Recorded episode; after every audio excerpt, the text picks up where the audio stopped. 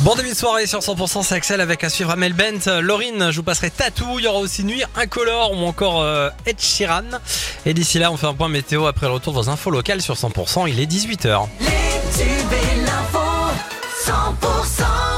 Thomas nous dit bonsoir.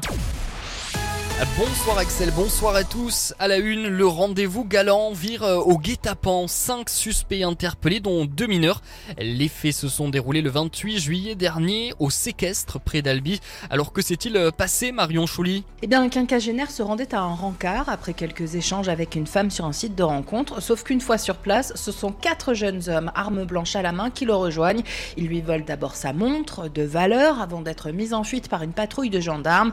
Une enquête est donc ouverte et très vite, les auteurs sont identifiés, les quatre hommes et une jeune femme soupçonnés d'avoir joué la part.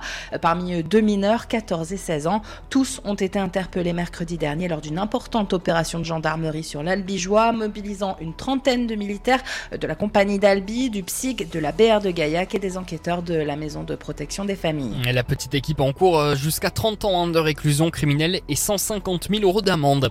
Nous aimons les rapaces, notre mission est pédagogique. Les mots du fauconnier euh, chargé du spectacle de rapaces prévu euh, lors de la fête médiévale de Burlat à la fin du mois. Euh, ce dernier répond dans les colonnes de la dépêche du midi à la polémique. Il y a quelques jours, on le rappelle, hein, l'association Paz pour la défense des animaux a pointé du doigt ce spectacle et dénoncé le principe même d'utiliser pour spectacle des animaux sauvages.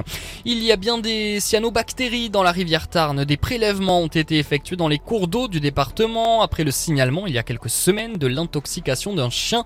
C'était fin juillet. Ces résultats d'analyse attestent donc de la présence de cyanobactéries, oui, mais en dehors euh, des lieux de baignade autorisés assez rassurant donc.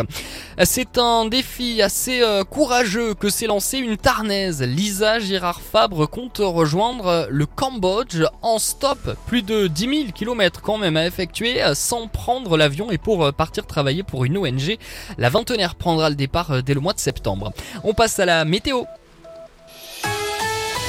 La météo avec vos Leclerc de l'Albigeois et les commerçants de la galerie Les Portes d'Albi.